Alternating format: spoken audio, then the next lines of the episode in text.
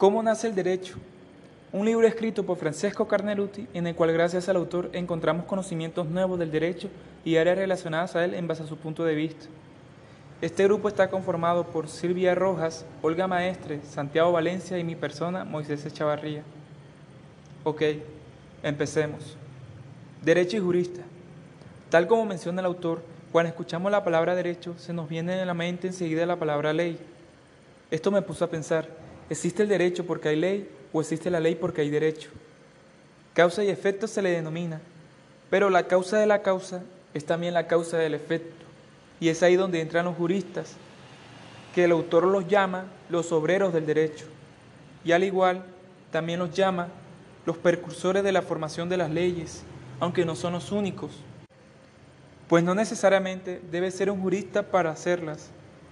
En otras palabras, una persona que no esté relacionada en el ámbito jurídico también puede ser un cooperante en la formación de las leyes. Continuando, derecho y economía. No encuentro mejor ejemplo para explicar la alegación entre estos dos que el que puso el autor. Es que si alguien compra o roba algo, estos son actos jurídicos, pero siguen perteneciendo en gran medida al campo de la economía. Y es que en profundidad, estos dos campos ayudan entre sí para mejorar la calidad de vida dentro de una sociedad, ya que el derecho utiliza esta para el estudio y el análisis de diversos factores económicos, para así crear normas jurídicas. Bueno, derecho y moral. Esto es algo ya más subjetivo, entonces lo haré en base a mis parámetros. Para mí, la sociedad articula el derecho con la subjetividad que implica el entendimiento de su moralidad. Lo que está bien y lo que está mal, aceptado en una sociedad, casi siempre se refleja en el derecho de ese lugar. Obviamente hay excepciones y no quiero decir que es igual, pero sí hay relación. La moral te indica el modelo y el derecho te lo plasma. Para mí el derecho es relativo y subjetivo y es por culpa de la moral. Y es que en su definición los dos tratan de orientar acciones humanas. Bueno, eh, muchas gracias. El delito. El fin del derecho es eliminar las guerras. Así donde impera el derecho, desaparece la guerra y en su lugar entra el delito. Las formas primordiales del delito son el homicidio y el hurto. Bajo estos aspectos, los dos primeros preceptos jurídicos eran no matar y no robar. La sanción para estos era si matas o robas, te sucederá esto o aquello. A medida de que la sociedad se civiliza y por tanto se organiza jurídicamente, van manifestándose otras formas de delitos, buscando en la sociedad el sentido y la necesidad del orden. En eso aparece la pena. Es un castigo impuesto por la autoridad a quien ha cometido un delito. La misma palabra lo dice. Es un dolor lo que se quiere lograr, lograr con eso es hacer sufrir, estimular contra la tentación e intimidar para la prevención de los delitos. La propiedad. En la propiedad vemos que el derecho, al aplicar sus principales objetivos, que son la paz y el orden, debió también hacerlo no solo en lo objetivo, sino también en lo subjetivo. Por eso, al adquirir una propiedad, nacen los fenómenos económicos y jurídicos. Nace el derecho sobre esa propiedad, la cual puede ser utilizada por otra persona si es voluntad del propietario darle el derecho.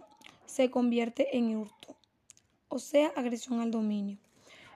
En otros tiempos, cuando la propiedad solo creaba un fenómeno económico, si alguien quería entrar a la casa de otro, el dueño de la casa no podía contar más que con sus propias fuerzas.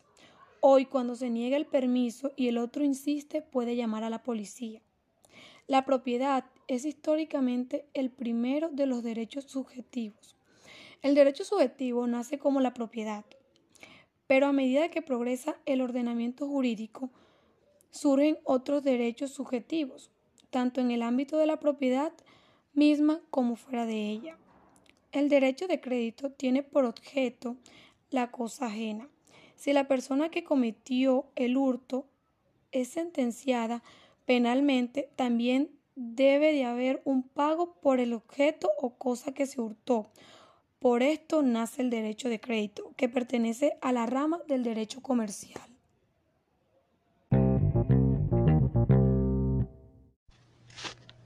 El contrato, la ley y el juicio son instituciones jurídicas de gran relevancia en el derecho que de forma sintética nos muestran nuestro propio juicio valorativo. En esto entra el contrato.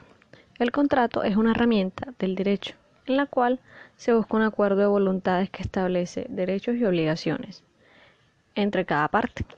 Es decir, que el contrato es considerado como una institución que tiene reengambre económica, que está segura y ligada a la persona en cierto lugar determinado. En la ley, este pretende mostrarnos de forma evolutiva cómo el derecho nace del actuar diario de las personas y de sus costumbres. Eh, la ley simplemente nos mantiene en orden, entre comillas, e igualdad, con el fin de regular nuestra propia conducta. Y por último está el juicio. En esta, como bien sabemos, están los jueces, que son los encargados de aplicar las leyes. Entre esto, cuando una persona no tiene la capacidad para hacerlo, están los jueces. Es decir, cada persona debe tener el conocimiento genérico y la capacidad para poder regular esta conducta y actuar dentro de la legalidad.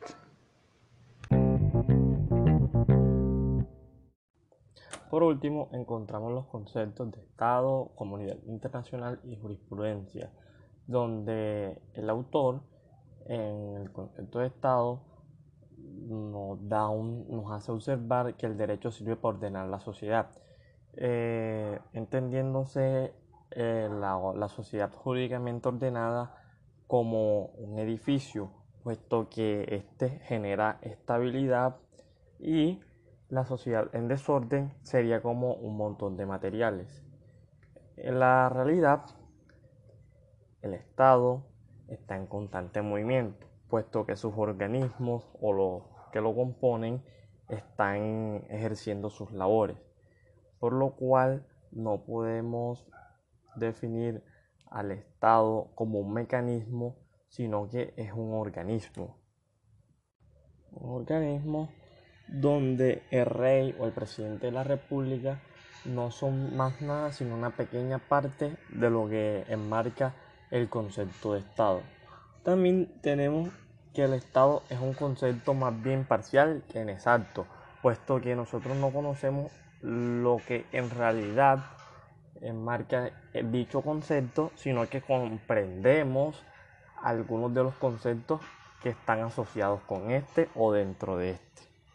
Eh, también nos hace el concepto de comunidad internacional, que es entendida como aquel conjunto de sujetos de derecho internacional público que se encuentran unidos debido a un hecho. Es aquí donde el autor nos dice que la nación no va unida con el derecho, sino más allá que un concepto de la sociedad, donde la nación eh, es un derivado de la gente que está compuesta en un bien común o un tronco en común. Aquí también nos dice sobre el derecho y el Estado supranacional no nacido porque todavía no se ve la eficacia y la verdadera intención del contrato, que en este caso sería la paz. En todos los vistos anteriormente nos queda por último la jurisprudencia, que aquí el conjunto de sentencias y demás resoluciones judiciales emitidas en un mismo sentido por los órganos judiciales de un ordenamiento jurídico determinado. Es aquí donde el autor nos dice que ni la técnica ni la ciencia podrían operar en otra forma. Bastan por consiguiente en hacer que el derecho consiga la justicia y así no se agotan la jurisprudencia, entendida esta como la actividad necesaria y suficiente no, tanto para hacer cualquier derecho, sino para hacer que el derecho sea justo. También el autor nos dice que más allá de la ciencia está el arte, el cual supera la regla. Y los romanos nos hacen una connotación que sin el arte no se hace derecho y esta es la mayor dificultad de hacerlo. Es allí donde los romanos también, mm, cuando definen al jurisconsulto, dijeron que ante todo vir o sea, sin la bondad, la ciencia del derecho podrá sin duda hacer que crezca el árbol del derecho, pero dicho árbol ya no estaría eh, solucionando las necesidades que tiene el ser humano.